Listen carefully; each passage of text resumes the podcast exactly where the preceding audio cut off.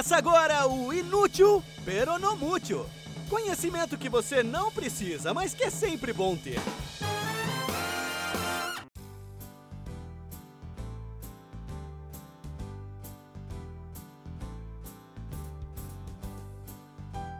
Olá, maquiavélicos ouvintes! Bem-vindos ao Inútil Peronomútil, o podcast que todo episódio vem trazer para você algum assunto, algum tópico de conversa que você provavelmente nunca vai usar com ninguém em lugar nenhum, mas que, pelo sim, pelo não, é sempre bom ter. É o tipo de informação aleatória e aparentemente irrelevante que pode fazer sucesso no churrasco de domingo, ou para ser usada quando baixa silêncio naquela conversa na mesa de bar.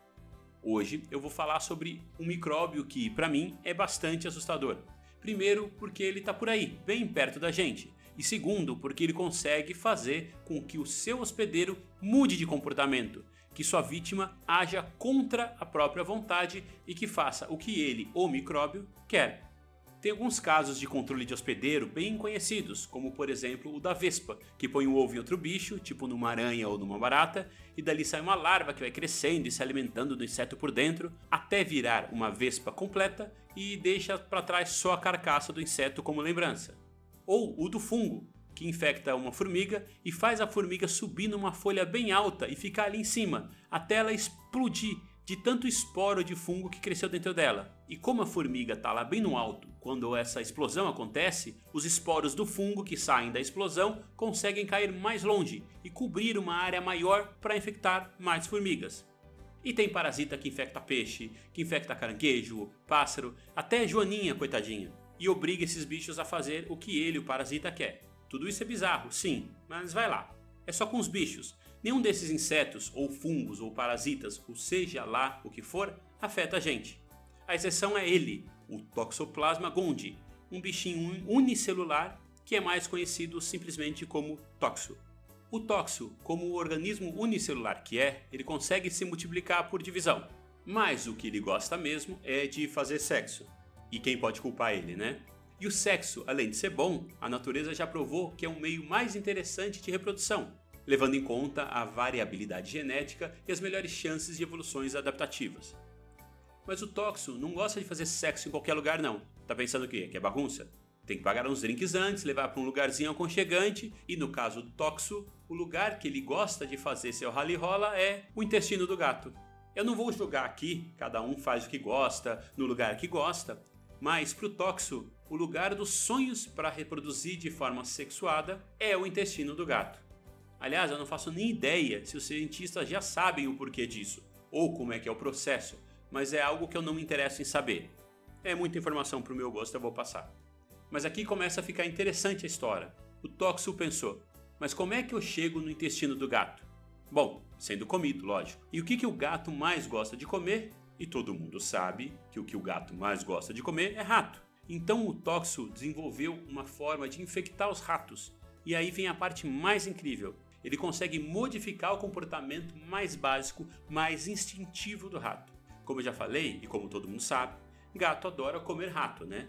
Então, uma das coisas mais primordiais do rato é ter medo de gato. Pura e simples autopreservação. Mas eis que o toxo, ao infectar o rato, ele vai até o cérebro do bicho e se instala na amígdala. A amígdala é uma pequena região do cérebro que processa não só os cheiros, mas também é responsável pelas emoções e pelos impulsos, entre eles o impulso de medo ou de atração. E aí, o que o toxo faz? Entre os 8 mil genes do toxo, foram identificados dois que são responsáveis pela produção da dopamina. A dopamina é um neurotransmissor do cérebro que nos dá a sensação de recompensa, aquela sensação prazerosa que faz você ficar querendo mais. Muitas drogas, como a cocaína, por exemplo, mexem com seus níveis de dopamina e é por isso que a pessoa fica viciada. No cérebro do rato, o tóxico fica ali de boa, esperando. Quando o rato sente cheiro da urina do gato, tóxico bombeia dopamina no cérebro dele. E assim, toda vez que o rato sente cheiro do xixi do gato, ele tem uma sensação boa, prazerosa. Com o tempo, o rato associa a urina do gato a algo bom, e esse sentimento acaba sobrepujando aquele de opa, gatos me comem, então eu tenho que fugir. Até a hora em que, de tanto ficar de boas, dando sopa ali onde tem xixi de gato, aparece o responsável pelo xixi, o gato, e pronto, come o rato. e o toxo, no meio daquele monte de banquete de rato que é engolido, vai parar no intestino do gato, feliz da vida, onde sempre quis, porque ele vai fazer sexo. E é por isso que o toxo ganhou o apelido entre os pesquisadores de o micróbio maquiavélico, porque ele transforma o medo em atração. Ele faz algo ruim parecer bom. E até aqui, essa é a parte que me deixa boquiaberto. Que engenhosidade, que sensacional. E eu achando que para fazer sexo eu é que tinha me esforçado. A parte assustadora do negócio é que os humanos também podem se infectar com tóxico, seja através da comida ou de água contaminada, ou até mesmo ao lidar com as fezes dos gatos na caixinha de areia. Alguns estudos começam a relacionar pessoas que, assim como os ratos, têm pequenos cistos na amígdala, que começam a ter mudanças no comportamento, como uma maior agressividade e um sentimento maior de posse, de ciúme, é claro que são só indícios, ninguém ainda confirmou nada a 100%, mas alguns pesquisadores chegam inclusive a apontar que o toxo pode estar por trás daqueles casos de pessoas que têm um milhão de gatos em casa. Apesar de ser apenas uma especulação inicial, faz certo sentido, já que o toxo se esforça para fazer com que o seu hospedeiro ache gatos a coisa mais legal do mundo. Algumas dessas pessoas, inclusive, chegam a admitir que gostam do cheiro da urina do gato. Ou seja, é bem capaz que o tóxico esteja na amígdala delas, fazendo-as gostar de gato. Assustador, né? E é isso, por hoje é só. Se você gostou do episódio, indica para os amigos e conhecidos, e especialmente para aquele seu conhecido que tem gatos, que ama gatos, que é louco por gatos. Se você não gostou, então indica para quem você quer deixar preocupado com o fato de existir um micróbio que vive de boa entre nós que pode nos infectar e parar no cérebro e afetar o nosso comportamento. Se você tiver alguma sugestão de algum assunto que ache interessante e que tenha a cara das informações aleatórias desse podcast, manda a sugestão para mim no e-mail inutilpnm@gmail.com.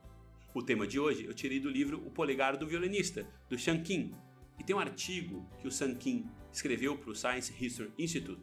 Achei quando estava escrevendo o livro, falando especificamente sobre o toxo, e o link do artigo está na descrição do episódio. Semana que vem tem mais um episódio sobre algo que você não pediu, com informação inútil, pero não útil. Fiquem bem e até quarta-feira que vem. Você acabou de ouvir Inútil Peronomútil. Informação aleatória de qualidade para enriquecer suas conversas na mesa do bar.